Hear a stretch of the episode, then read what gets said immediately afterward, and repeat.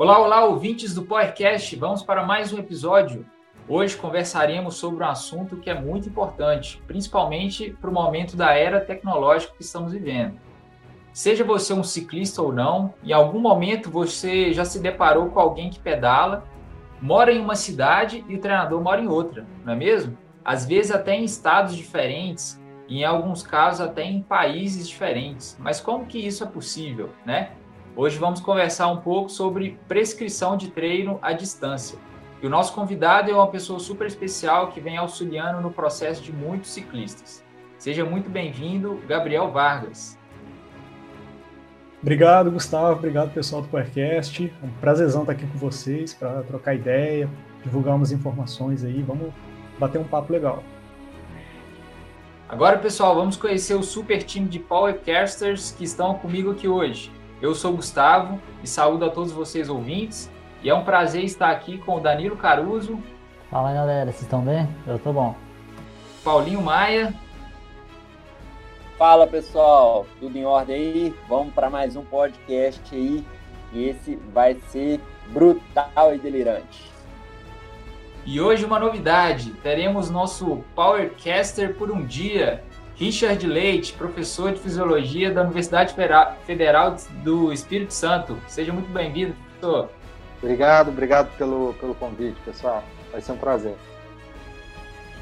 Fiquem ligados no nosso Instagram, powercast.ciclismo, que todas as novidades vão saindo por lá. E depois de você escutar esse bate-papo, se liga nos outros episódios que já estão disponíveis também. Tem muito assunto legal por lá. Então é isso, galera. Vamos lá. Vem de roda. Gabriel, começando o nosso bate-papo de hoje, conta um pouquinho pra gente da sua história e como que a bike chegou na sua vida.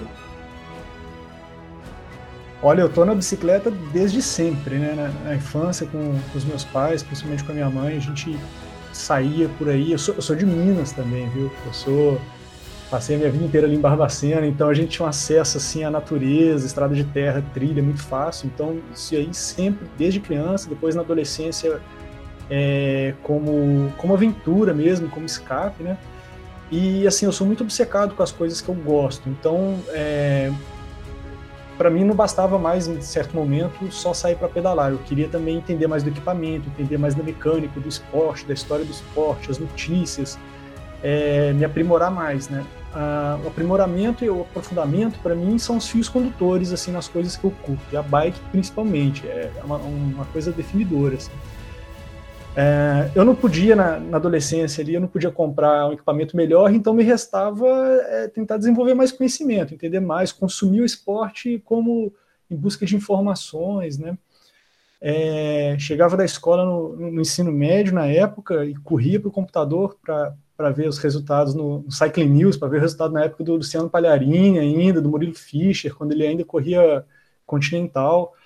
É, e aí eu comecei para as provas, mais ou menos acho que 2003, 2004, mountain bike ainda na época, né, lá no interior de Minas Gerais, bem forte.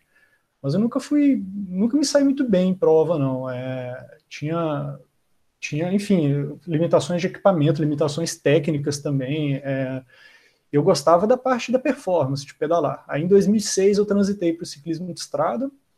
Depois eu parei um tempo, assim, porque eu fui para fazer a graduação em educação física, depois o mestrado, e quando eu retomei, né, é, retomei assim com bastante seriedade, tentando né, voltar para as provas aqui no estado de São Paulo já. E aqui, e aqui no, no, estado de São Paulo a gente tem uma imersão também no ciclismo como um esporte é, organizado, né, um esporte mais tradicional, ciclismo mesmo de estrada, até passei um período, passei dois anos e meio filiado como elite, correndo as provas na elite, nunca consegui nada, mas assim, foi uma experiência muito legal para conhecer mais desse universo, né, da, da organização do esporte, da, das entranhas mesmo do, do, do ciclismo oficial. E, e assim, na, na, minha, no meu lado como atleta, o meu auge foi agora, quando começou a pandemia, quando congelou o ranking é, da CBC, eu era quinto colocado na, na Master, no ranking nacional, na, no ranking da CBC. Bom, agora o Gabriel falou então que desde pequeno tem essa paixão por bike, né? Mas a gente veio aqui realmente falar de treinamento. E não só ele, como alguns powercasters que estão presentes aqui são treinadores e trabalham com uma coisa curiosa para nós ciclistas talvez comum e ou normal, mas para outras modalidades algo fora do comum, que é o treinamento à distância.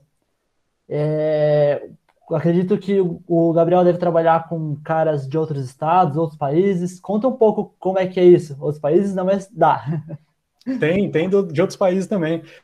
Danilo, cara, isso é muito louco, porque é, há muitos anos atrás, antes de, de, de cursar educação física, é, eu não acreditava muito nesse negócio de treinamento à distância. Eu lembro de estar na trilha, na, na pista de cross country, e o carinha chegar lá, uma coisa que eu sempre conto pessoal, o carinha chegou, tirou um papel do bolso e falou, bom, hoje eu tenho que. Eu, eu não vi aquele papel, não vi o que estava escrito. Eu nunca tinha, é, já tinha ouvido falar de planilha de treino para a galera do, é, da corrida de rua, né? Mas eu fiquei, cara, o cara recebe um papel e diz o que, que ele tem que fazer, que absurdo, né? Com o tempo, né, o conhecimento, aquele conhecimento de base grande que a gente tem na, na graduação, e depois, quando eu saio da graduação, eu começo a explorar um pouco as, as possibilidades né, do, do, do treinamento no ciclismo com as ferramentas que a gente tem acesso, a gente vai falar disso depois é, eu comecei a ver que era viável, comecei a entender como funcionava. Eu nunca treinei, eu como atleta, eu nunca treinei, nunca recebi planilhas, né? Então, realmente, foi uma coisa de... É, a, a, a, questão, o lado prático mesmo, o lado operacional da coisa, como é, lidar com o atleta, como transferir as... como é, passar as informações, como sondar as informações, tudo aquilo, meio, no meu caso, eu desenvolvi do zero. É, e aí eu fui... Uh, percebendo né, quais eram as possibilidades, quais, eram as, quais são as limitações que esse, essa maneira de trabalhar impõe e como contornar essas limitações ou como reduzi-las, enfim. É, o ciclismo é, ele é um esporte de resistência, de, de, de, movimentação muito básica, se você for pensar comparado com, às vezes, com a escalada, com uma modalidade, um esporte coletivo, você não tem assim um lado tático, um lado técnico tão predominante. Você tem hoje é, esse treinamento à distância que ele consegue ser altamente é, é, supervisionado até pelo uso da tecnologia em diversos esportes de resistência, ciclismo, corrida, remo, é, o, esqui, o esqui cross-country né, nos países do norte, é, entre outros. Então, funciona bastante e depende de alguns fatores muito importantes que a gente vai falar ao longo da conversa. Oh, é, é, muito é muito legal, o Gabriel, quando você traz essa visão aí, né, de que quando você estava na, na graduação, você depois formou e viu que a galera trabalhava dessa forma, e você falou, como assim, né? Como que isso funciona? E, e é algo que a gente tem visto muito nos dias de hoje, porque essa era tecnológica ela desenvolveu muito, né? Então a gente vê que não só na, na área do esporte, mas em outras áreas também, é, essa essa prescrição treinamento à distância ela está ganhando cada vez mais força, né? E como você falou, não é algo tão simples. É, a gente precisa considerar vários pontos do sujeito para que esse treinamento ele seja de certa forma assertivo, né? Porque não é simplesmente você colocar ali algumas informações no papel, mandar para a pessoa e a pessoa fazer e aí depois você manda um novo treino e manda cada vez novos treinos, mas o feedback ele é muito importante porque é, o treinamento ele é um processo, né? E aí se você não está nesse contato direto com o, com o atleta ou com a pessoa que está realizando o treinamento, esse processo se torna ainda um pouco mais complexo, vamos colocar assim, né? Então, de fato, é um... Eu, eu enxergo como uma situação muito desafiadora e talvez, é, não sei se eu posso falar isso, mas talvez até um pouco mais desafiador do que o treino presencial, né? O Paulo quer adicionar alguma coisa ou fazer pergunta depois? Não, quero sim. É, até eu lembrei aqui que não sei se você passou por isso, Gabriel, mas é, quando eu era estudante de educação física, ainda brincava de ser treinador. A gente tinha uma pistinha de cross-country lá em, em Viçosa e a gente fazia alguns rachões. Só que eu nunca podia brincar nesses, nesses cross-countries, porque eu tinha que ficar anotando o tempo do pessoal de volta para depois escalonar. Então é bem legal como a evolução de toda a tecnologia que a gente tem hoje com os, os head units, né? É, tem até várias opções de você colocar uma, uma autolap, você marca o ponto no GPS, cada hora que você passa, ele já te dá a volta ali com todos os, os parâmetros, o que, que você está fazendo, sabe? Então, eu lembrei desse fato aqui, como que a tecnologia é, melhorou e evoluiu também a questão, principalmente da parte do treinamento. Isso é bem legal. É, uma coisa bem bacana assim, do, que vocês do que vocês dois falaram é que, deixa eu até esclarecer uma coisa, tudo que eu tenho falado aqui no, no, na minha fala anterior está muito relacionado ao treinamento baseado em dados que são colhidos com a tecnologia, porque antes da, de ter o, o GPS, antes de, de ter o medidor de potência, o treinamento ele funcionava à distância. Ele, ele funcionava, não é que ele não funcionava, né? É, a ênfase era muito maior em outras métricas, em outros fatores que eles ainda existem e ainda são super importantes, são primordiais. É, o Paulo falou aí da, da marcação do percurso, né? Nossa, eu lembro que é, o sonho que era saber exatamente é, o mapa daquilo que a gente fez, né? Por onde que a gente passou. E uma coisa que, quando eu vi pela primeira vez, o Paulo, eu fiquei, cara, com a boca uhum. aberta. Assim, foi quando eu vi o primeiro gráfico de um treino meu é, na verdade, nem foi meu nesse caso, a primeira vez que eu vi um, de frequência cardíaca de um treino de verdade.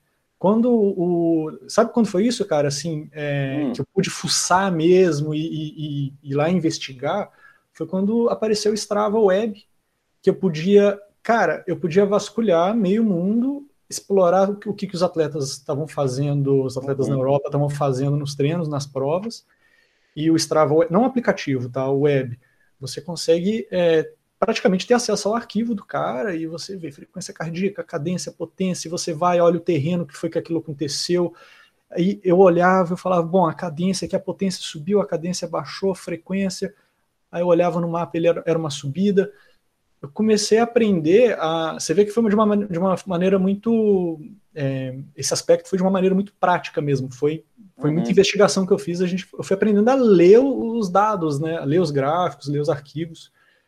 E, cara, hoje em dia, quando eu pego para trabalhar e acontece uma situação de eu estar às cegas em relação à tecnologia, é... por um lado é legal porque a gente pratica esse lado super importante de você ter que sondar com o atleta né, o feedback, ter que é, dialogar mais e dar a ele as ferramentas para ele saber passar para você o que, que rolou no treino, né? Mas, por outro lado, olha, honestamente, é, hoje em dia eu, eu dou preferência para atletas que têm o negócio completo. É potência, rolo, tudo, porque, olha, nada como você ter uma, uma miríade de dados para trabalhar em cima, sabe?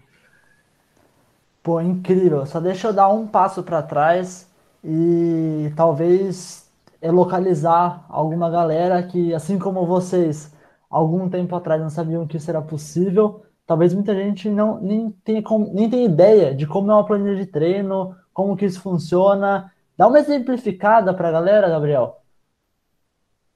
Com um atleta novo, vamos pegar essa situação. Você precisa, é, cara, primeiro passo, eu gosto de conversar com a pessoa, saber quais são as ambições dela, os objetivos, o que, que ela espera do meu trabalho, porque já aconteceu de eu pegar um atleta que alguém recomendou e a pessoa não fazia ideia o que, que era, e eu atropelei isso e vi que a pessoa não entendia o que, que eu estava passando. Eu falei, não, peraí, Vamos conversar o que, que você, é, seus objetivos, o que, que você tem feito. Aí eu passo, tem uma anamnese, eu tenho um site, tem anamnese, tudo.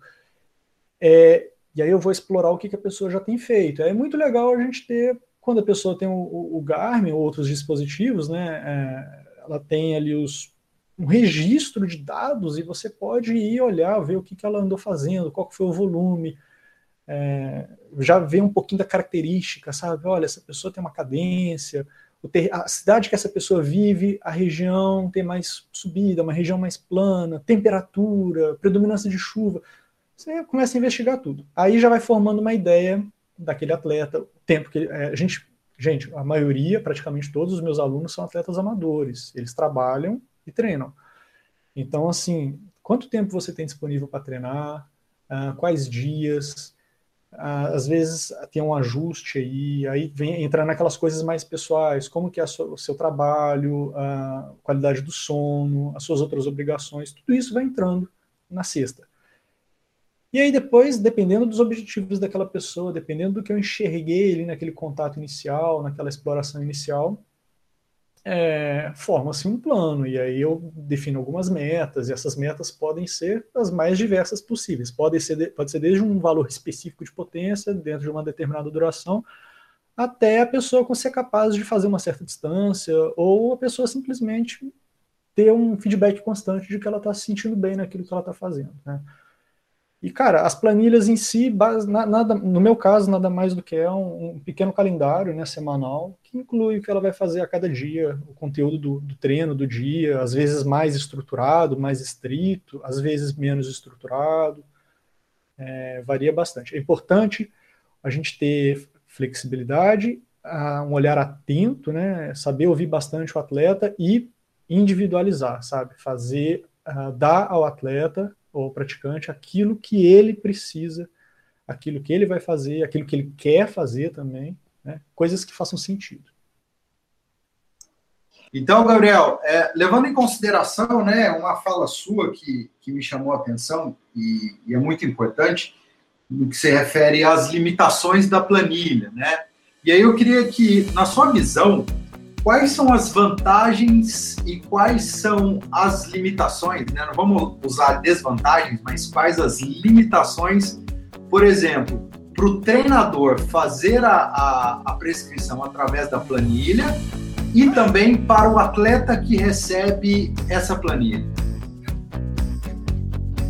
Richard, é, eu entendo que você está falando em relação ao trabalho à distância ou, ou, ou, o simples fato de ser uma planilha? Não, não, o, trabalho à distância. Tá. Richard, é, vantagens. Bom, posso dizer que não tem vantagens. É, o fato, o trabalho à distância ele é um meio de também permitir que, que, que a gente faça o trabalho e que as pessoas tenham acesso a esse, a esse trabalho. Tem, gente, eu tenho vários alunos, às vezes, que são de cidades pequenas, lá do interior de Goiás, do Paraná, que às vezes são é, o único é, cara que treina sério na cidade, né? Então, aquela pessoa tem acesso a esse, essa orientação, a esse serviço.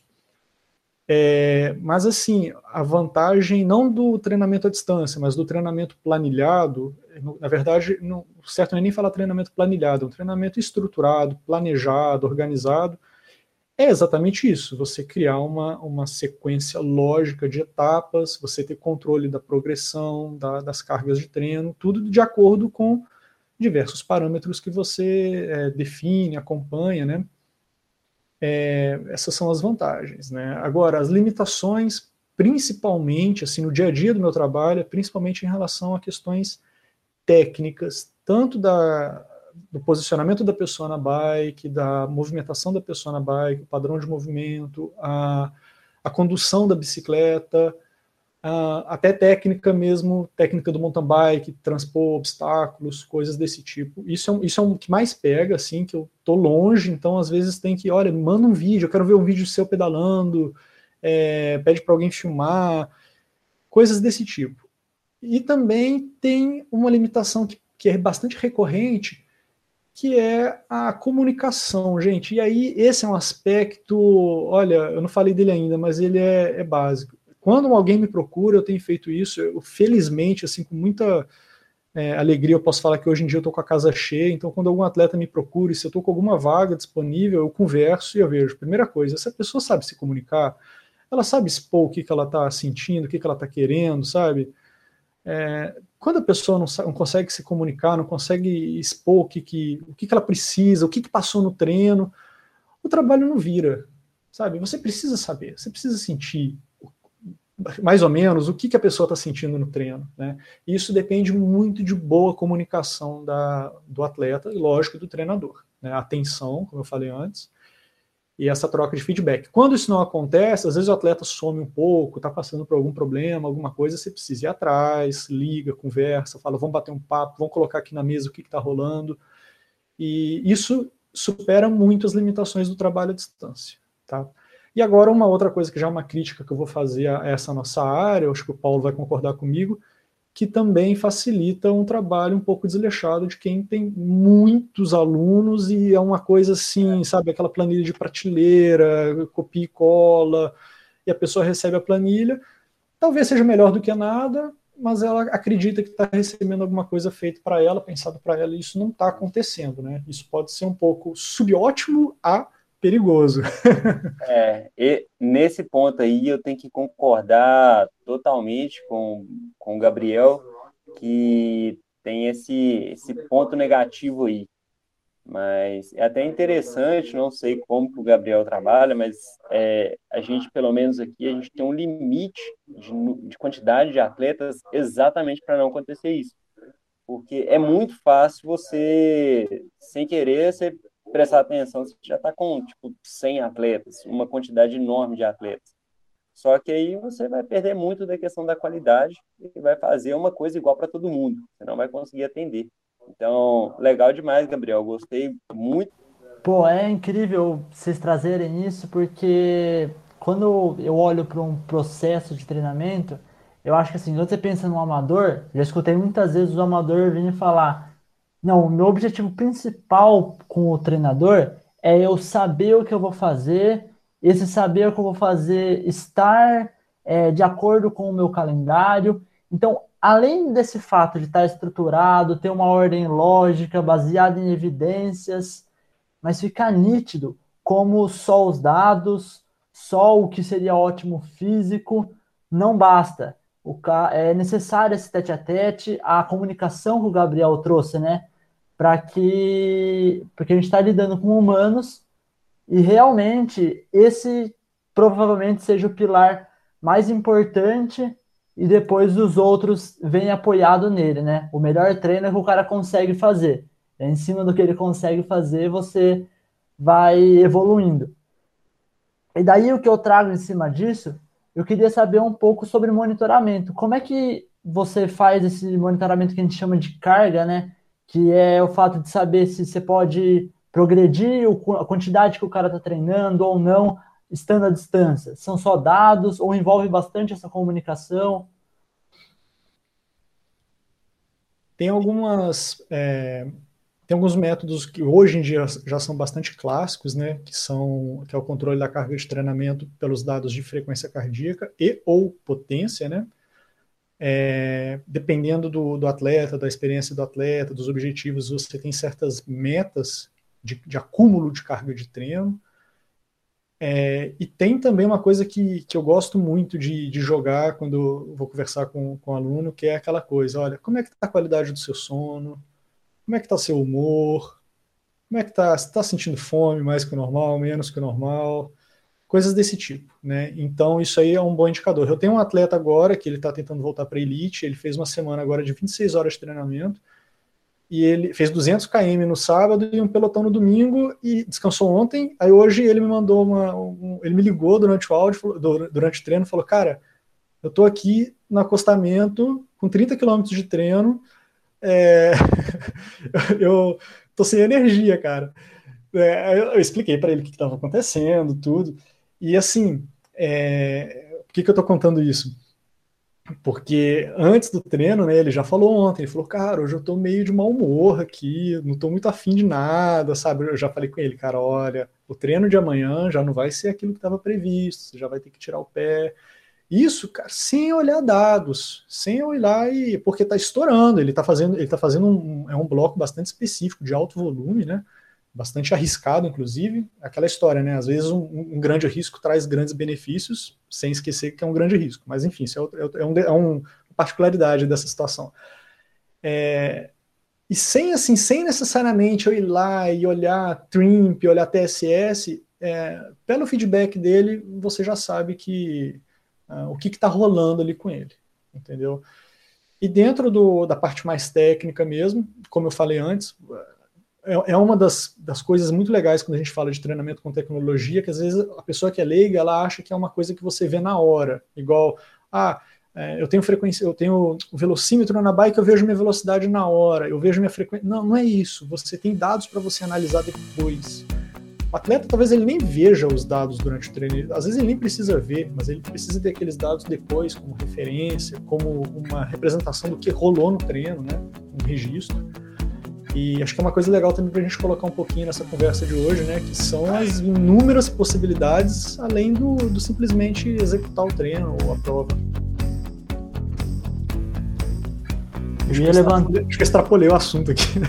Eu ia levantar uma coisa basicamente nesse sentido, É, como eu disse anteriormente, talvez até seja um pouco demais nisso, mas eu realmente acredito que o pilar do treino é a comunicação, é o que o cara está sentindo. Claro que não esquecer o outro lado dos dados, mas hoje em dia, por causa da tecnologia, os dados estão talvez um pouco inflados demais, né? E quando a gente fala dados, talvez a galera que está ouvindo não consiga imaginar o que é isso. A gente falou de frequência cardíaca, a gente é, a pessoa sabe que tem que quilometragem, mas existem outras maneiras, mesmo a frequência cardíaca pode ser olhada a própria frequência ou a variabilidade, a potência, e eu acho que a potência é o, a, o grande chamariz aí quando a gente fala de tecnologia, né? Eu queria que você falasse um pouco, principalmente porque você falou no começo que hoje você dá preferência para atletas que tem tudo, né? Que tem rolo, que tem potência. Então, o, quais são esses benefícios que ela realmente traz? Danilo, nós temos três principais métricas de feedback do, do treino, que é a PSE, percepção subjetiva do esforço, que ela vem pelo feedback do atleta. Ela, o atleta vai te dizer, né? Aqui, você tem também é, maneiras formais de, de, de, aferir isso, mas às vezes é simplesmente uma conversa com o atleta. É, você tem a frequência cardíaca e a potência. Quando a gente fala de frequência cardíaca, eu vou falar dela primeiro porque é o, é, é o que está há mais tempo né, no treinamento. Você, você tem uma leitura da resposta do corpo ao exercício. Então, é, é, uma, é, uma, é uma consequência do que está rolando, ela é exibida como frequência cardíaca. Se você conhece a, a faixa de trabalho daquele atleta, se você conhece a zona, se você conhece também sobre qual regime de carga de treinamento que ele está, que isso influencia. E se você sabe também o que está influenciando, temperatura, fadiga, é, uma fadiga mais crônica, mais pontual, uma cafeína, enfim. É, às vezes até se é prova ou se é treino, depois a gente podia falar disso, é, você consegue tirar conclusões ali daquele treino pela frequência cardíaca, ou até prescrever o treino, mas a verdade, ela está na potência. A potência é o trabalho que foi realizado. É, como o nosso organismo, durante o exercício, o que nós estamos fazendo é, é uma, uma, uma série de processos de conversão de energia. O output disso, a saída disso, você consegue aferir pela potência, e a potência ela não é só a quantidade de força que o atleta está fazendo, né? ela é uma representação da, dessa energia que está sendo convertida. Você tem possibilidades de olhar determinados aspectos, inclusive que são limitados, e você consegue mensurar isso. É como se você olhasse a quantidade de combustível que tem numa, num tanque ou numa, ou numa bateria. É, você consegue. Então, como a potência ela representa exatamente o trabalho que está sendo realizado, você consegue remover qualquer é, fator que possa estar influenciando, ah, como eu falei, calor, a fadiga do atleta, o estado mental do atleta, você consegue saber exatamente o que está acontecendo. Então, por exemplo, na, na prescrição e na execução do treino, dependendo né, do treino, lógico, você tem valores muito específicos a serem perseguidos ali pelo atleta. Por quê? Porque você quer atingir determinados sistemas energéticos, você quer é, talvez reproduzir ou simular determinadas situações de prova. Né? E isso, quando você não tem a potência, isso é um, é um jogo de adivinhação. Uh, se você pede para um atleta fazer um, um, esforço equivalente à prova, no treino, sem só pela percepção subjetiva de esforço, ele, ele acredita que ele vai estar fazendo um esforço. Ótimo, beleza. Mas se você consegue ver a verdade, se você consegue ver a potência, você sabe exatamente se aquilo realmente foi o esforço de prova ou não. E dentro do treinamento, o que a gente quer é, é conseguir é, chegar em cenários, tanto em relação à fisiologia quanto a aspectos mais táticos e técnicos, né, é, mais precisos. Quando eu falo fisiologia, é, é aquilo que eu falei, é você ter é, níveis de esforço que correspondem a determinados sistemas energéticos, quando eu falo de aspectos mais táticos e técnicos, é simulando situação de prova, coisas desse tipo. Então, o treinamento com potência ele te dá uma visão muito mais ampla, muito mais profunda, muito mais completa na execução do treino, na avaliação do treino, na, no acompanhamento a longo prazo também das adaptações do atleta, o quanto que o atleta melhorou, o quanto que o atleta evoluiu, em quais aspectos ele melhorou ou não, as características dele. E aí você tem também algumas coisas muito interessantes. Quando você começa a cruzar esses dados, você começa a cruzar potência com frequência cardíaca, você começa a cruzar potência com o registro da percepção subjetiva de esforço, você começa a cruzar potência com que a gente tem agora, por exemplo, a variabilidade da frequência cardíaca, e você começa a enxergar tendências, é, você começa a observar que, às vezes, nem sempre mais é mais, né?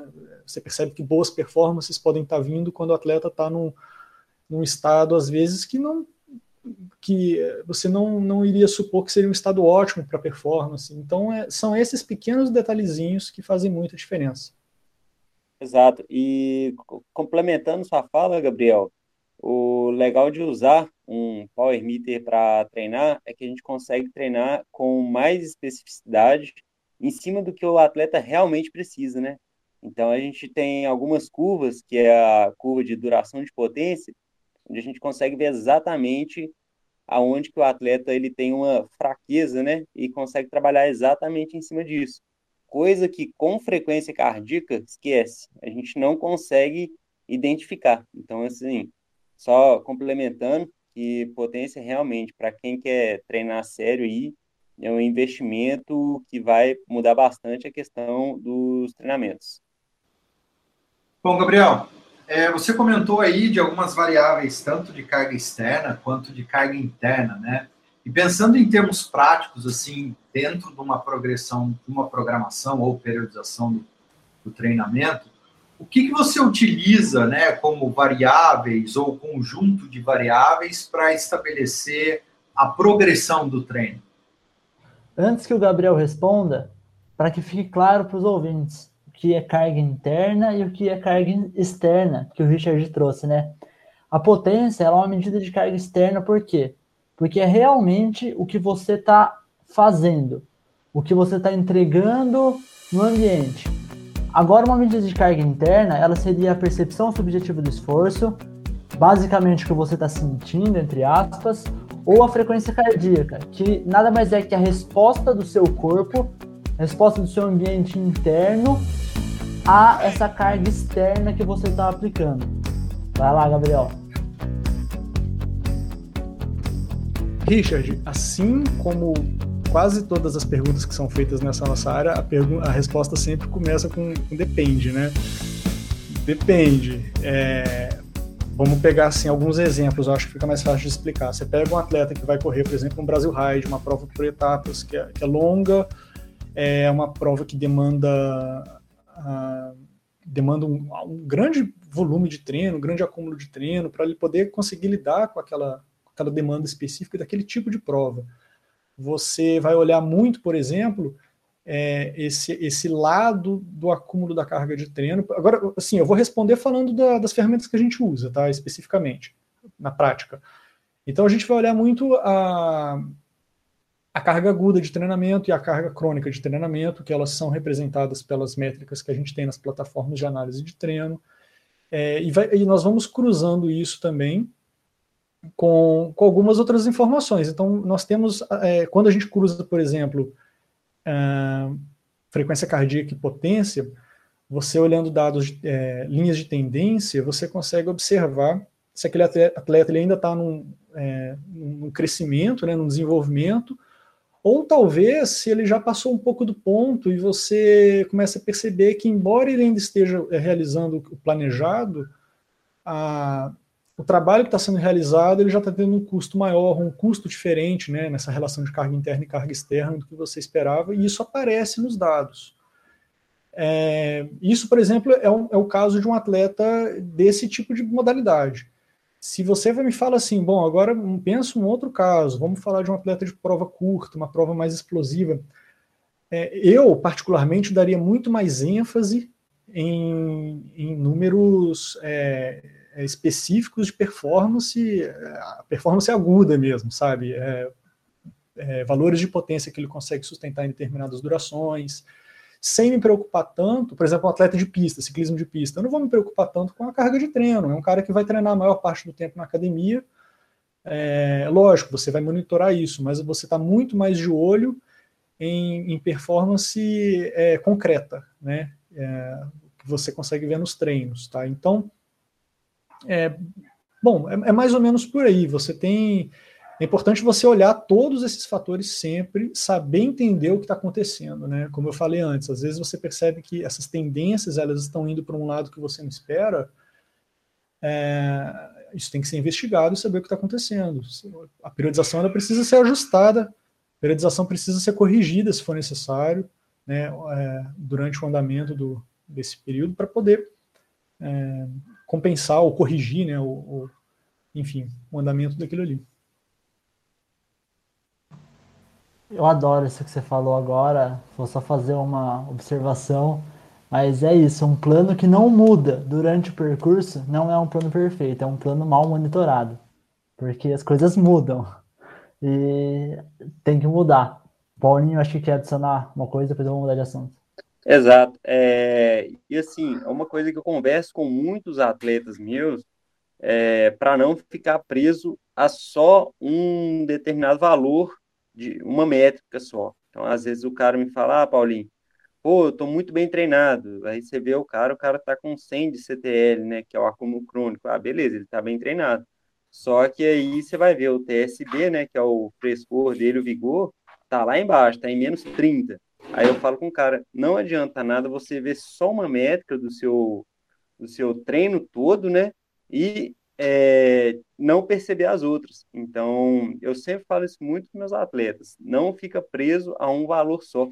É igual a gente vai tratar mais para frente do FTP, que muita gente fica ah, FTP, FTP, FTP, só que não é, leva em conta outras, outros dados, né, outras métricas que são tão importantes quanto. Deixa eu juntar duas perguntas aqui então. O Paulinho falou um monte de nome, e é isso que eu queria perguntar para o Gabriel. Se o cara quiser começar a olhar para esses dados, usar o que a tecnologia tem para entregar de maneira positiva, como é que é isso tudo tem Strava? Onde que eles acham isso? Não, eu, acho que entra até um pouco na, na questão que o Danilo levantou, que eu queria saber, Gabriel, como que rola esse trabalho educativo com os atletas, né? Porque a gente falou, é, o, o, o Danilo colocou, como que o atleta vai ler esses dados, onde que ele acessa isso, e a gente está falando aqui um monte de informação, né? É de, de potência e de carga interna, de carga externa, mas aí, ao mesmo tempo, eu imagino que você deva pegar como para poder treinar atletas que têm níveis menores de desempenho ou até mesmo de conhecimento de ciclismo, outros atletas que têm níveis maiores. Então, depois que você falar um pouquinho sobre a pergunta do, do Danilo, é, completar aí para a gente como que rola um pouco desse trabalho educativo com o atleta, né? Porque é, eu, pelo menos, sou da perspectiva de que o atleta tem que ser um atleta inteligente, né? Até mesmo para ele poder auxiliar o treinador nesse processo de desenvolvimento dele, né? Com certeza, Gustavo, você terminou sua fala aí com uma, uma, colocação muito boa. Isso aí é fundamental também, né? O atleta participativo, o atleta que entende o processo e aumenta a qualidade do feedback, as coisas fazem mais sentido para ele também. Deixa eu tentar trazer um pouco a, a última pergunta do Richard e ir respondendo tudo. É, o Paulo falou de é, TSB, porque eu uso outra plataforma, é, são, outras, são outros nomes, né, para piorar a situação, para complicar mais. Mas, por exemplo, essa, essa métrica de carga crônica, é, às vezes a pessoa fala assim, ah, você vai correr uma prova, um, uma prova de mountain bike, ou, sei lá, a meta é chegar no 100, no 120, às vezes, é, né, Paulo, às vezes tem umas tabelinhas que vão falar assim, ah, você tem que estar tá nessa. Gente, eu nunca consegui chegar no 100 no meu treinamento, sempre acontece alguma coisa. É, antes, é, eu tinha problema de é, deficiência energética, é, tinha problema, tive problema de lesão. Depois, quando eu consegui aprender a contornar, né, no, eu, casa de, de Ferreira Espeta de Pau, né, quando eu consegui aprender a contornar esses problemas, começava a acontecer outros problemas, sabe? É, problema na família, chuva, pandemia. Então eu nunca consegui passar. Agora, eu tenho atletas que conseguem sustentar durante longos períodos de tempo, estou falando de meses, valores dessa carga crônica na casa dos 120, 130, sabe? Que é uma coisa que você vai ver em atletas profissionais, tá? Então, Richard, você perguntou, né? Qual, qual às vezes a meta isso aí também você tem às vezes referências que precisam ser individualizadas.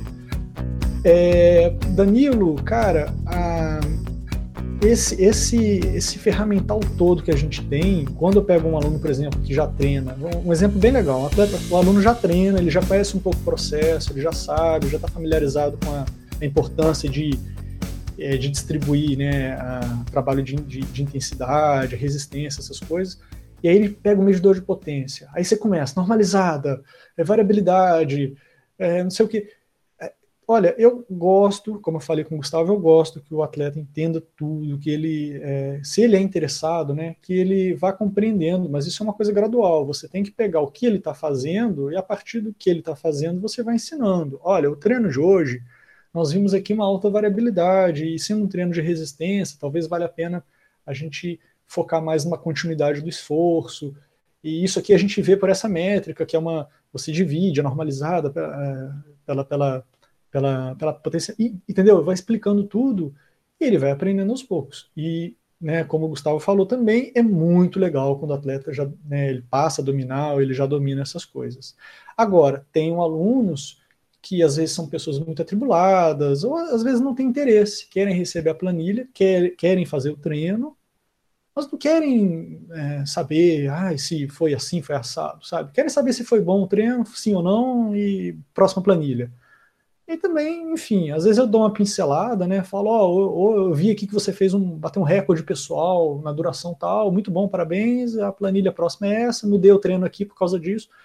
Então também, ainda mais falando de atleta amador, não dá para forçar muito a barra às vezes, né? Eu, eu, sou muito falador, às vezes eu encho os meus alunos de informação, às vezes eu percebo, peraí, calma lá, senão a pessoa nem vai conseguir processar tudo, né? Mas a pergunta que não quer calar, Strava, Training Peaks, Golden Cheetah. Qual a plataforma? ah, eu já, eu já usei todas, Danilo. Eu, eu, quando eu comecei a trabalhar à distância, eu conheci uma plataforma chamada, eu, eu olhei duas, que era o Today's Plan e o, o Cycle Analytics.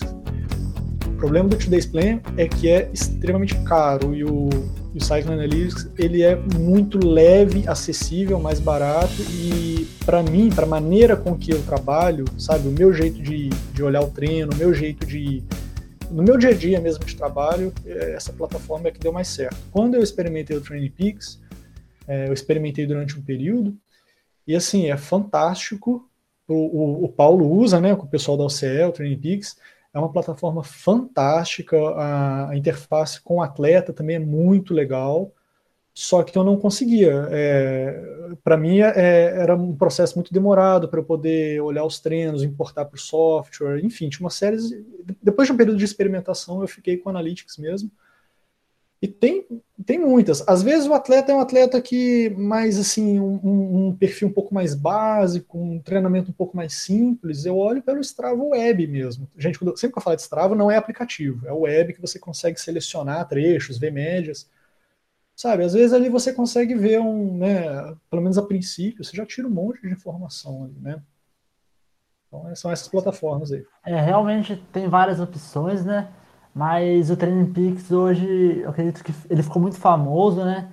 E principalmente comercialmente, mas realmente é uma ferramenta incrível, não só ele, junto com o WKO, né, que é a ferramenta de análise mais profunda dele, e junto com ele, me parece que não foi criado junto com ele, mas ficou famoso junto. Foi a métrica do tal do FTP, né? Eu queria que você e o Paulinho pincelassem aí o que, que é esse tal FTP, explicassem para a galera porque tem gente que usa para zona de treino, então você acha que é uma métrica que reflete carga interna, por exemplo. Mas tem gente que usa como preditor de desempenho. Então, realmente queria saber se, se eu tiver mais de 6 watts quilos de FTP, eu vou andar no Pro Tour. Você vai assinar o um contrato lá na Europa. Boa, boa. Essa aí, vai lá, Gabriel, acelera na frente aí, que eu tô, qualquer coisa, você manda passar aí que a gente vai... Vamos revezando. Um revezamento aí legal. Dá nosso cotovelo aqui para você. Gente, vamos, vamos, vamos tentar fazer assim, sem aprofundar, sem estender muito, vindo básico. É, vamos falar um pouco de fisiologia.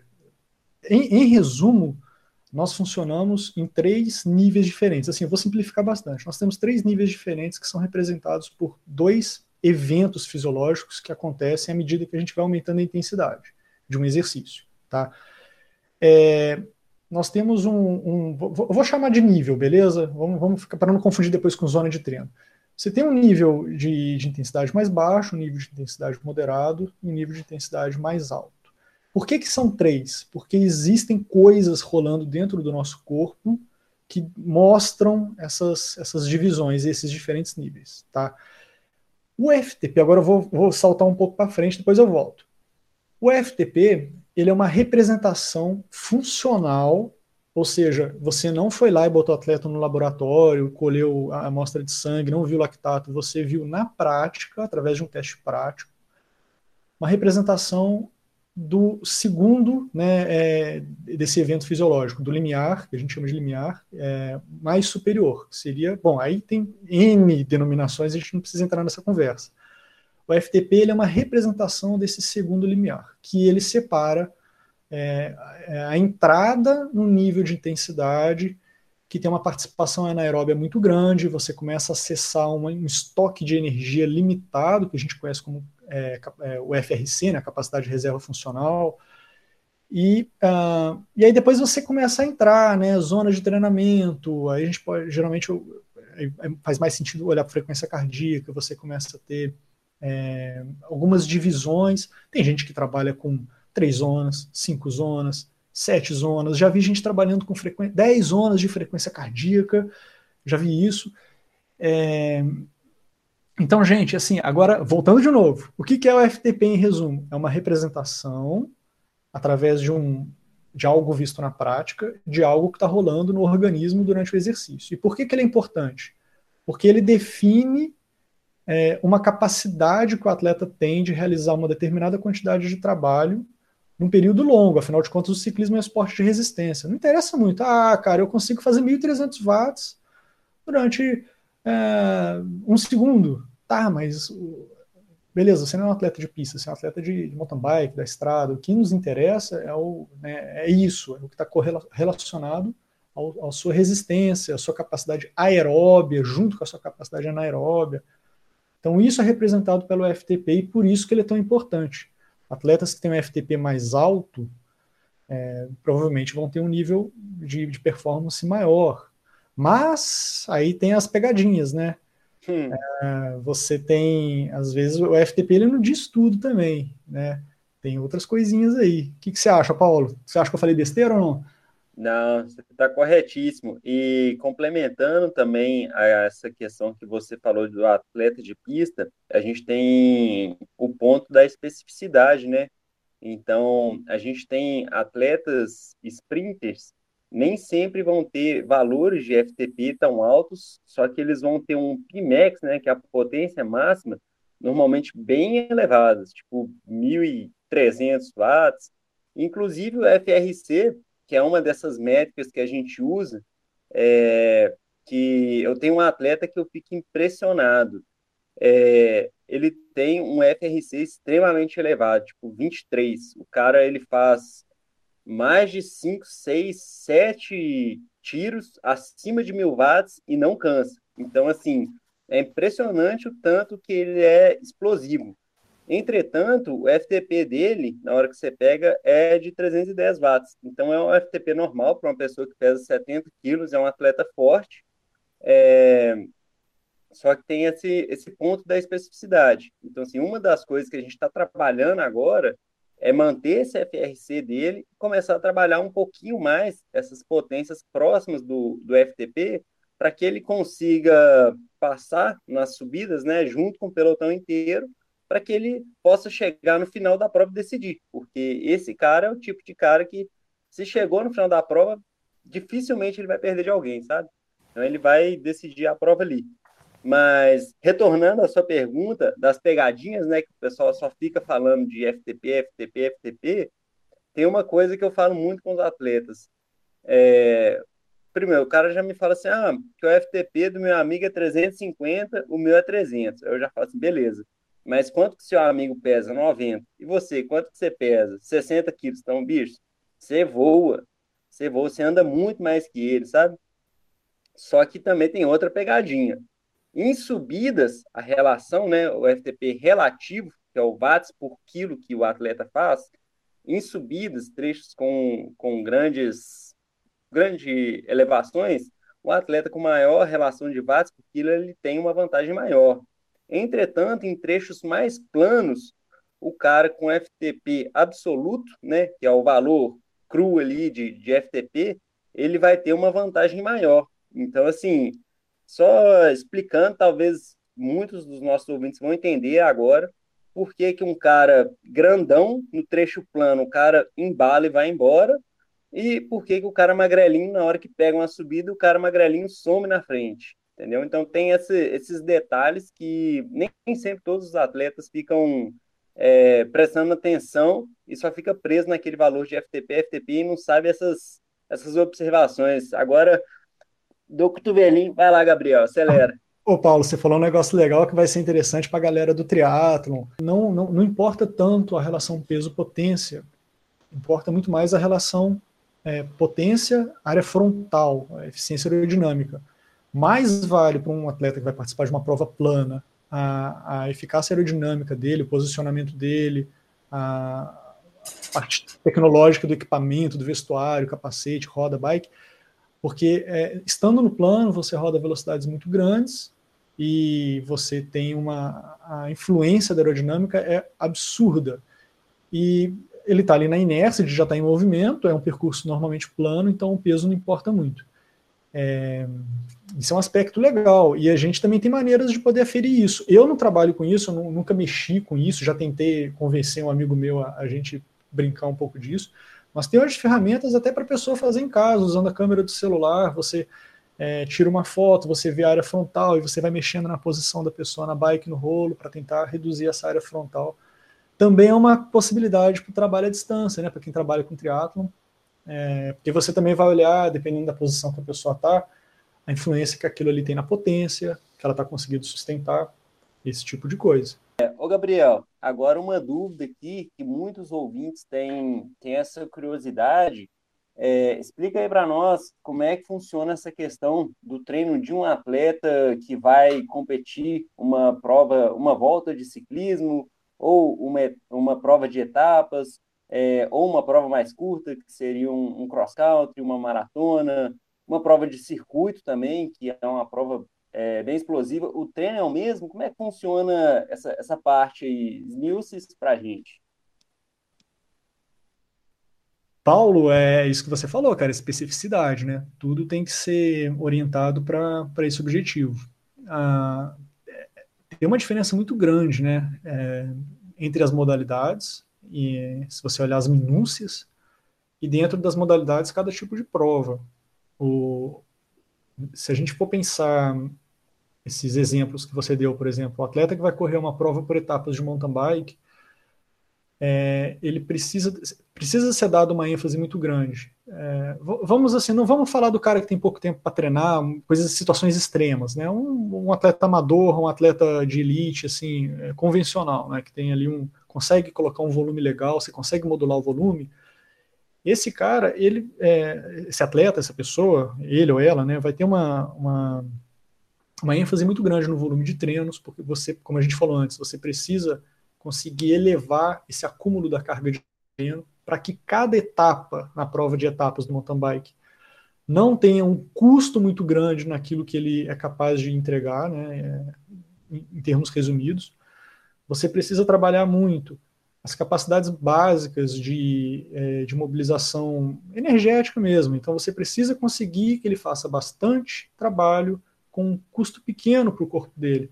Aí a gente vai falar de Fatmax, a gente vai falar de primeiro limiar, a gente vai falar de zona 2, a gente vai falar de tetos também de potência, se, ele, se for o caso, se ele estiver correndo com medidor de potência, é, um acompanhamento. Vale a pena perseguir o adversário, vale a pena você seguir o seu ritmo, sabe?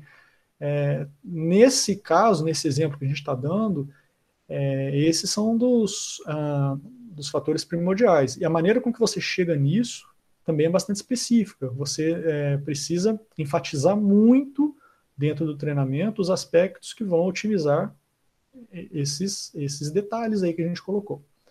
Por outro lado, se é um atleta, por exemplo, olha, meu caso, por exemplo, gosto de correr provas curtas explosivas de ciclismo, prova de circuito. É, a gente olha a minha característica. Bom, eu sou um cara que é o contrário. Eu me dou bem com o menor volume de treino. É muito mais importante, como, né, como a gente já foi falado, é muito mais importante a minha performance pontual, sabe? É, eu preciso, para eu correr uma prova, uma prova de, sei lá, uma prova de circuito ali na, na Master, olha, eu preciso, com meu peso, é, depois de uma hora andando a 310, 315 NP, eu preciso ser capaz ainda de fazer diferença, sabe? E conseguir acessar uma boa parte daí da minha capacidade de reserva funcional, conseguir fazer um bom sprint. É, e para mim, para ir, para né, agora estou me usando como exemplo, não interessa muito se eu vou estar com 140 ou 150 o, o CTL, né? O, no, como que é no Training Peaks? A carga crônica? É, CTL, acúmulo, CTL. é Chronic e, Training Load. Isso. Me importa muito mais né, é, se, se o meu FTP está me dando uma margem maior ou menor para poder é, não ficar comendo muito essa minha reserva anaeróbia, né, esse FRC. É, se eu estou conseguindo fazer repetição de, esfor de esforço, se eu estou conseguindo entrar nessa, nesse esforço é, se eu estou conseguindo acessar essas zonas mais altas de potência repetidas vezes. Olha, primeira vez que eu corri uma, uma, uma prova com medidor de potência foi uma prova em, em Jundiaí, estava é, na elite, abandonei na metade da prova. Eu não aguentei, eu simplesmente pifei, antes da metade. Depois eu cheguei em casa, abri o arquivo, eu falei, nossa, era um circuito com várias curvas. E a cada 30 segundos era 800 watts. 800 watts, é, aí depois tirava o pé, descansava, curva, 800 watts, 900 watts, curva, é, plano. E assim, aí na hora que você coloca lá é, os quilojoules que você tem, que foi o que o Paulo falou lá, que o atleta dele tinha 23, 24, né, a gente pode falar disso depois. Na hora que você coloca isso lá e mostra o gráfico, que a cada arrancada aquilo vai degradando.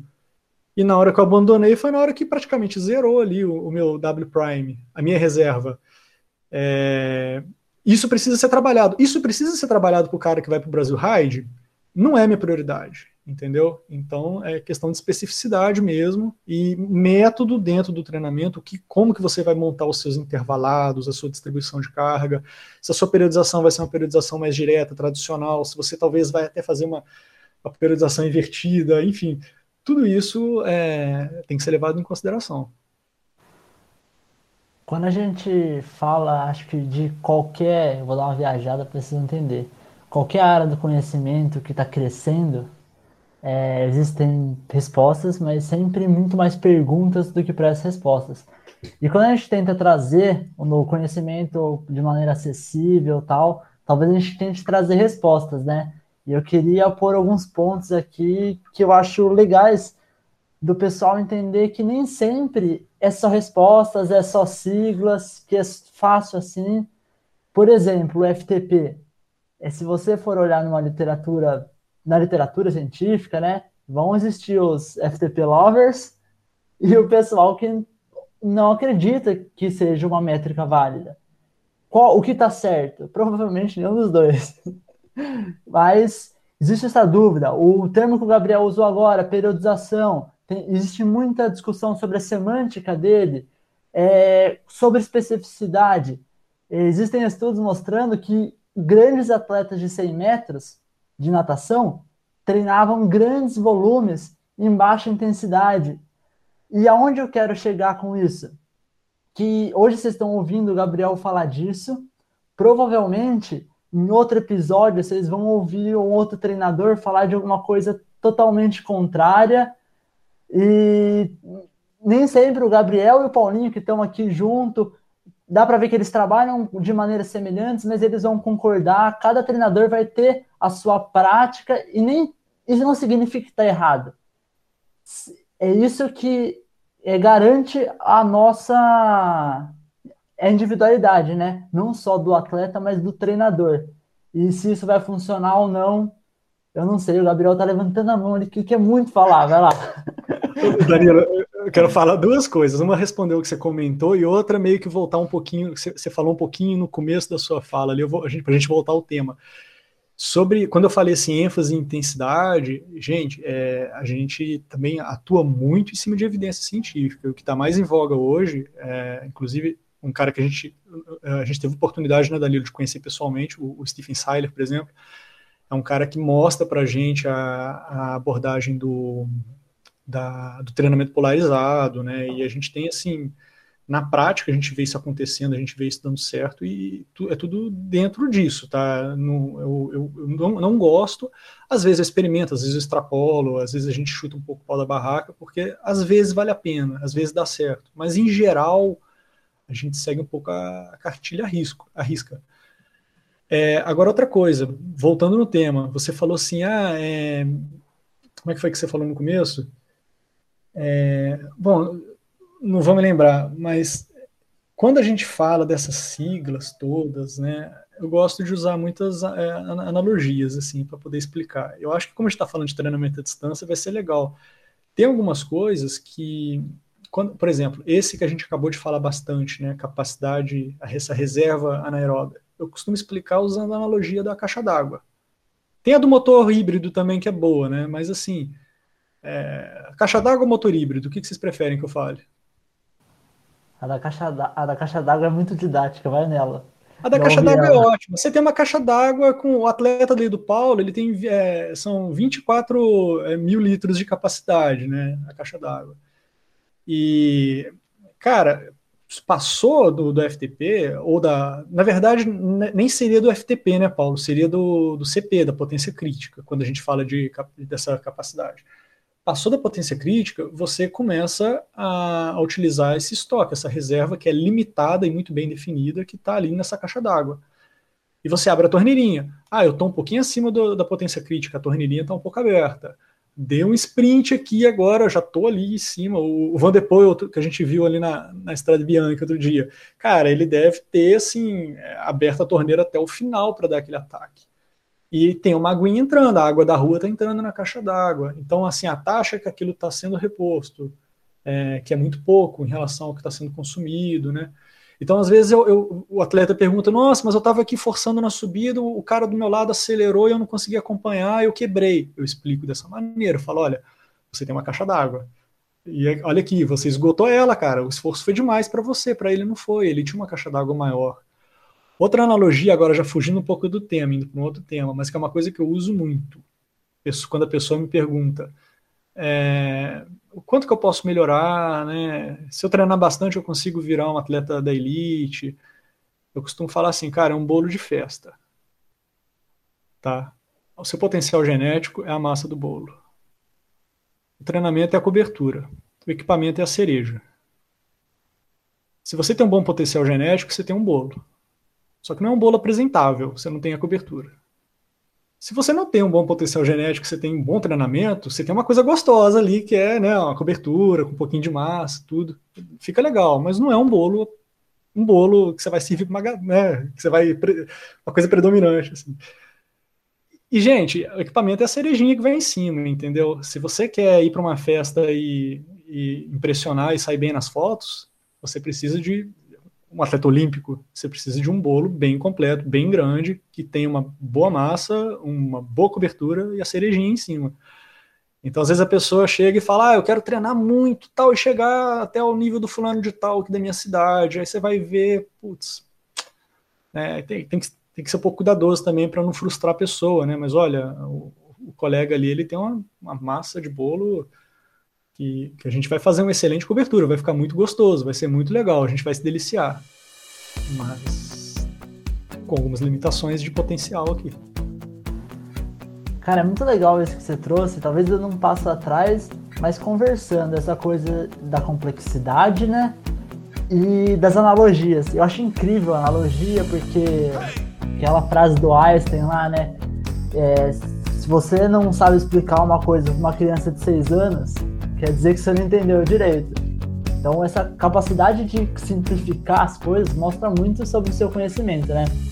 E quando você pega, ainda mais quando é um conhecimento que não é simples nem para nós, porque você pega esse FCR, FRC, não sei qual é o termo certo, eu entendi o que era quando vocês começaram a falar o que era tal, eu peguei. Mas isso na literatura científica chama W prime. Na Sim, corrida prime. chama D prime ou D linha, não sei.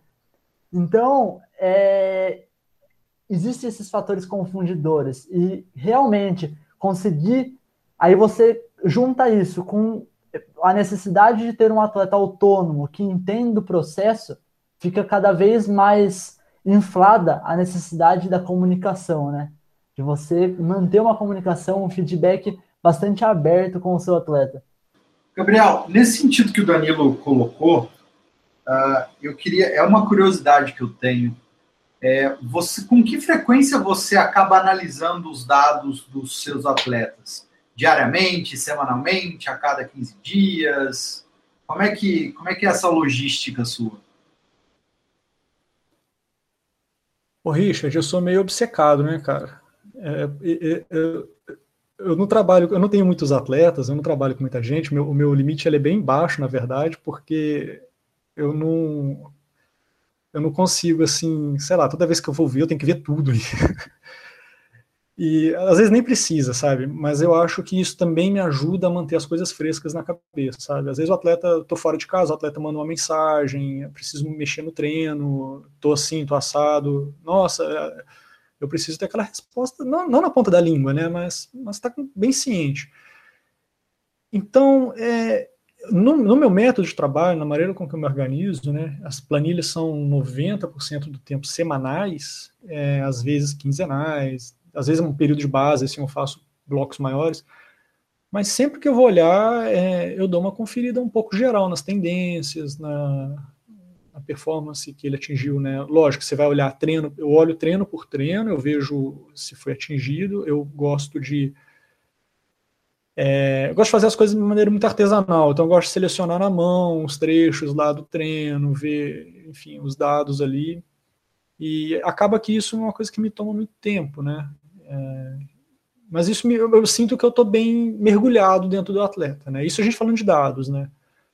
Então é bastante recorrente, assim, bastante comum. E às vezes eu, quando, quando eu fico, por algum motivo ou outro, quando eu me afasto um pouco mais, às vezes o atleta ele está é, tendo alguma dificuldade, não está fazendo os treinos, não está conseguindo cumprir a risca, está uma coisa um pouco mais solta.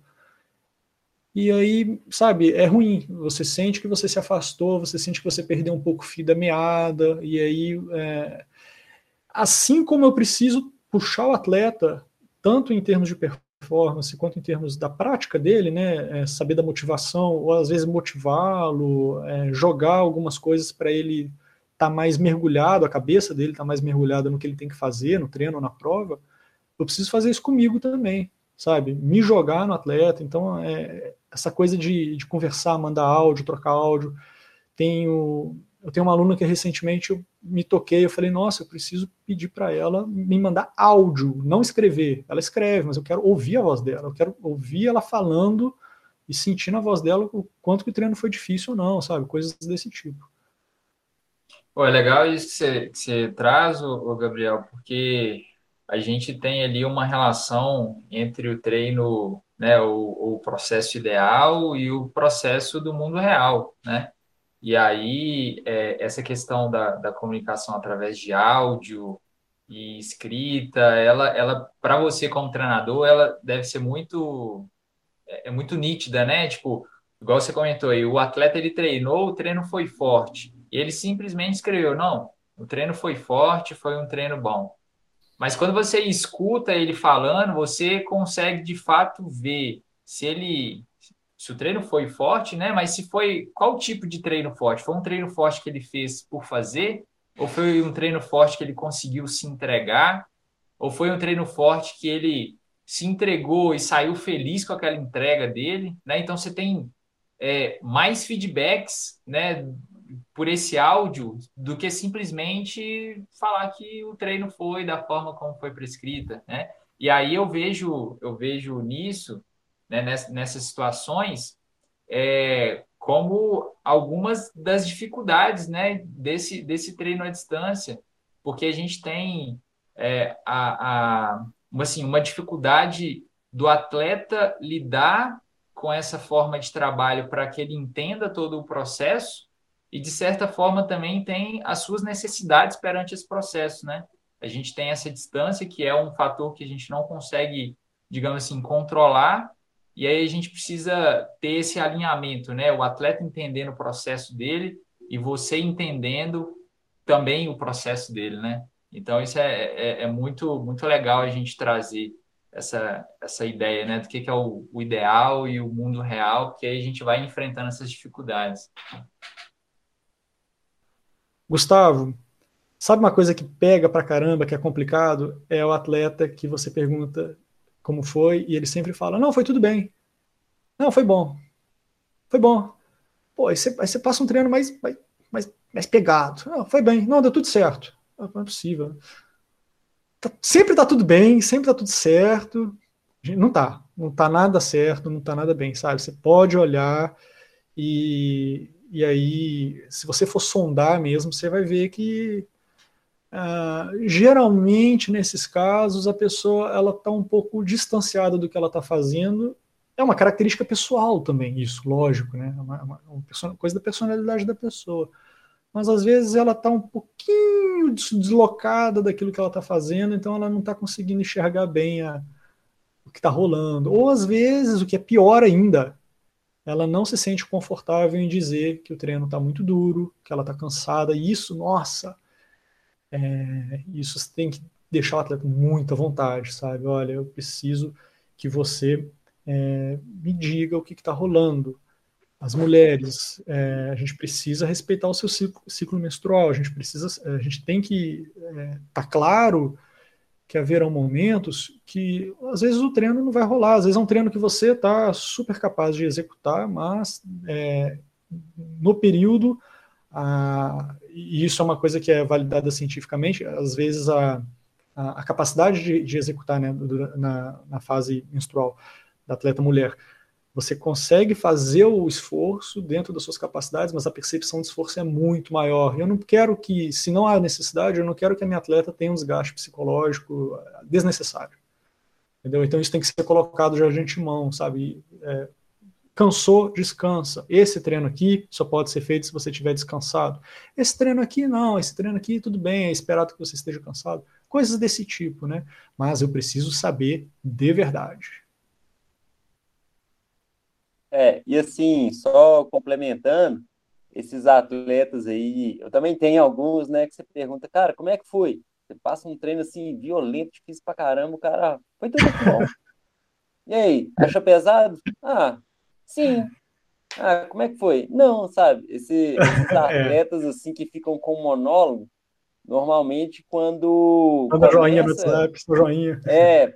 Não, perfeito. Quando começa assim, eu já ligo um sinal de alerta, aí eu já começo a perguntar mais coisas, ver o, o, o gráfico que ele realmente fez, eu começo a destacar um monte de trecho e ficar questionando mesmo, até o atleta mesmo é, contar, na verdade, o que está acontecendo, como que foi o treino, sabe?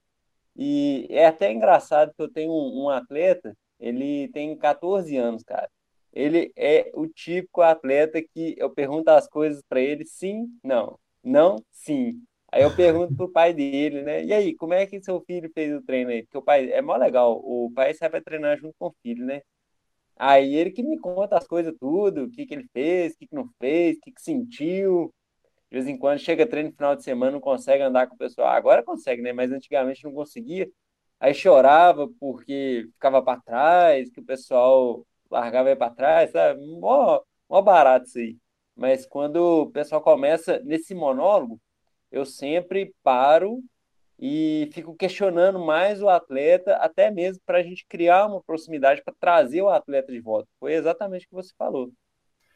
Ô Paulo, você falou uma, isso que você está contando aí me lembrou uma outra situação que eu tenho certeza que você também está é, tá cascudo de passar por isso.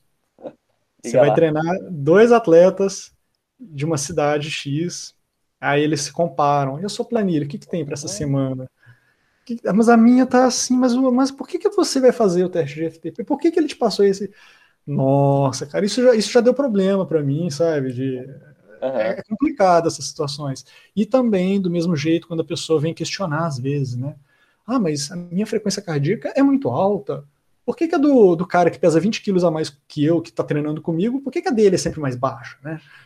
Uhum. Então, essas comparações, essa, esses, essas coisinhas que rolam no treino, é, influenciam e a gente tem que estar ciente disso também. Sim. Segmento de Strava, sabe? Vai fazer um treino endurance bastante controlado, e aí de repente você vê que, pum! Falou! Opa, passou por alguém na estrada. No, no, no, é com, é com. Brilho, pesou o brilho, né? Não quer ficar para trás. Então, essas coisas. Isso é mais um dos desafios de treinar à distância que a gente está falando aí. Uhum. Sim, sim. E eu fiquei pensando aqui, vocês falaram do joinha, né? Entra mais um fator complicador, porque a gente falou, né? Tipo assim, o, o legal seria a gente ter o áudio para a gente poder sentir na voz da pessoa o feedback dela. Aí, quando a gente não tem o áudio, a gente tem o escrito, né? Que nos dá uma informação a menos, vamos colocar assim. E agora, nessa era das figurinhas e dos memes e e dos emojis, aí piorou, né, cara? Porque você falou, foi como é que foi o treino? Aí tem um joinha, ou tem uma carinha, ou então tem uma figurinha. Aí você não tem informação nenhuma. Tipo isso, só falta mandar um sinal de fumaça, né? Foi bem, buf, mandar uma nuvem só. Mandar um abraço aqui pro Mauricinho lá de São João do Rei, porque ele tem uma figurinha que é a cara dele, escrito embaixo, combinado. Aí você explica o treino, aí ele manda a carinha dele, combinado. Aí você, você entende que ele entendeu tudo, né? Então. É, é a cara dele. Né? Eu acho, cara, que a gente conseguiu é, trazer aqui é, na, na, nossa conversa como um todo pontos que são muito importantes, né, de serem considerados nesse processo, né, em todas essas situações de treino à distância, né, que, que eu acho que ficou muito frisado aqui. Primeiro que é a comunicação, né, então cada vez mais. Então, vocês, atletas que estão ouvindo, e até mesmo treinadores, né? Prezem pela comunicação, que isso vai engrandecer muito o processo, né? Um segundo ponto talvez seja parar com essas competitividades das siglas, né, de aplicativos. Então, quem tem maior potência, quem tem maior FTP, e essas competitividades às vezes não não fazem sentido, né? Igual o Gabriel falou, o Paulinho falou, cada atleta é um atleta, Cada atleta tem características individuais, características de prova. Então, é importante as pessoas que estão escutando entender que cada um tem seu processo. E aí é necessário a gente confiar nesse processo e ainda mais quando você participa desse, desse, dessa situação de prescrição à distância, confiar no treinador, né? Então, a confiança no treinador, a comunicação, vai trazer esse desenvolvimento do atleta, né? Nesse, nesse processo de treinos dele. E aí, Gabriel, caminhando para o final, é, dá uma dica para a galera que quer começar a treinar, né? Tem, tem algumas pessoas que, que a gente já teve isso em outros episódios, né? Essa, a, a, a fala de que, principalmente nesse período de pandemia agora, as, as pessoas começaram a ver cada vez mais a necessidade de se movimentar né? E aí, quando elas veem essa necessidade de movimento, às vezes elas querem procurar alguém para orientar elas, e aí a bike tem sido um dos meios aí mais procurados, né? Então, dá uma dica para a galera que quer começar a treinar, como é que faz, né, quando ela te contacta, né, contratar um treinador, o que, que ela precisa ter, como que ela pode se abordar a você, dá uma dica para o pessoal. Olha, para quem está procurando. Bom, primeiro, para quem é esse negócio de treinar com planilha, né? Às vezes a pessoa acha que é pra, só para quem está procurando alta performance, competição. Não necessariamente. Eu tenho muitos alunos, já trabalhei com muita gente que é, a pessoa queria, às vezes, ter um, um desenvolvimento geral, não necessariamente um, um rendimento é, performance do tipo competitiva, né? Às vezes a pessoa quer fazer um, algum desafio, alguma viagem, ou simplesmente saber que ela está fazendo o correto, assim, do ponto de vista da, da, da atividade, né? Que ela está recebendo assim, uma orientação, alguns desafios. Às vezes a planilha é simplesmente um desafio que ela tem a cumprir ali a, tudo, a cada dia, a cada semana, para ela se manter motivada, porque às vezes ela tem a bike como exercício. Então você tem diferentes perfis de pessoas que podem se beneficiar com esse serviço. Mas uma coisa, quem vai procurar isso é, esteja comprometido com, com o processo. É, a, consistência é um dos fatores mais importantes no sucesso do treinamento. A continuidade, né? Você treinar é, não, não dia, não todo dia, né? Mas assim ter uma, uma consistência. Então eu recomendo que quem esteja interessado, quem está interessado nisso, é, avalie, né? E, e abrace isso é, sabendo que você vai ter que ter essa, essa doação pessoal a, a, esse processo, ao tempo que ela exige. Não precisa ser muito tempo, gente. Tem gente que tem uma hora por dia para treinar no rolo, três vezes por semana, dá para trabalhar, sabe? Dá para tirar alguma coisa legal daquilo ali. E o que, que, precisa? Né? Precisa a pessoa estar interessada. Tem muitos bons treinadores que vão precisar só do seu feedback, não precisa às vezes ter um GPS, não precisa ter um monitor de frequência cardíaca. É, o mais importante é isso: comprometimento e interesse. E, claro, ter alguns objetivos, metas, que não precisa ser prova, não precisa ser nada formal. Às vezes, o próprio treinador vai construir essas metas junto contigo. É, como encontrar agora os treinadores? Né? Você pode procurar ó, o pessoal da OCE, tem. É, gente, tem muita gente trabalhando com isso, e hoje em dia pelo que minha experiência é muito baseada em recomendação pessoal. Ah, o fulano de tal treina com o fulano de tal, vou te passar o contato.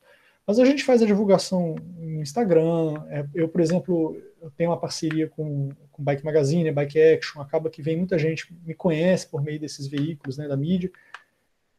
Mas ainda é muito, é, muito por indicação. Né? Mas eu recomendo fortemente entre em contato com a pessoa que tem essa treinador que tem essa consultoria, essa assessoria, conversa, vê como é que funciona, sabe? Tira suas dúvidas, mostra como é o seu caso, mostra o que você está procurando, explica, conversa, sinta confiança, sinta-se à vontade e entenda que existem várias pessoas trabalhando com isso. Se o santo não bateu com um, talvez bata com outro, tá?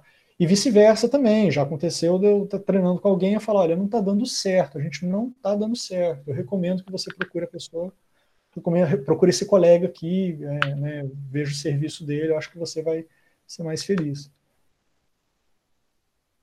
É, exatamente. Então, para completar essa fala do, do Gabriel aí, é, a gente tem vários perfis de atleta e vários perfis de treinadores, né?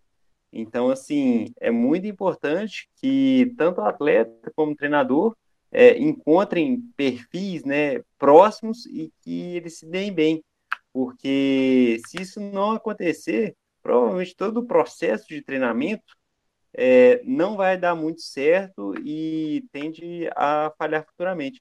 E o processo de treinamento que eu falo não é só para o cara que quer competir, igual o próprio Gabriel falou. É, eu já eu tenho atletas que o objetivo desse pessoal é melhorar a capacidade aeróbica para poder é, pedalar tranquilamente no final de semana junto com a turma, que é para não ficar para trás, que é melhorar para quê? Ah, vamos, os amigos dele, vamos fazer um pedal de 100 km, o cara tá apto a fazer 150, 200 km, pô, o cara aguenta fazer um, um, um caminho da fé que inclusive eu já fui já fui quase intimado assim pelos meus atletas a fazerem, sabe? Então, assim, não é só para atleta competitivo essa parte do treinamento. E, e é até interessante, né? Minha esposa ela começou a pedalar já faz um tempinho, agora que ela começou a conseguir colocar uma progressão bacana nos, nos pedais dela, né? Então, assim, igual eu comentei muito com ela, que eu falei assim: olha, Camila, o seu objetivo aqui é pedalar para você, para a gente poder, poder viajar e fazer um pedal de 50 quilômetros com, sei lá, mil metros de elevação e você não ficar cansado o resto do dia, para a gente poder aproveitar os locais. Então, vai muito dos objetivos, mas não é só para atleta que quer alta performance, essa parte do treinamento. Dica legal demais, galera.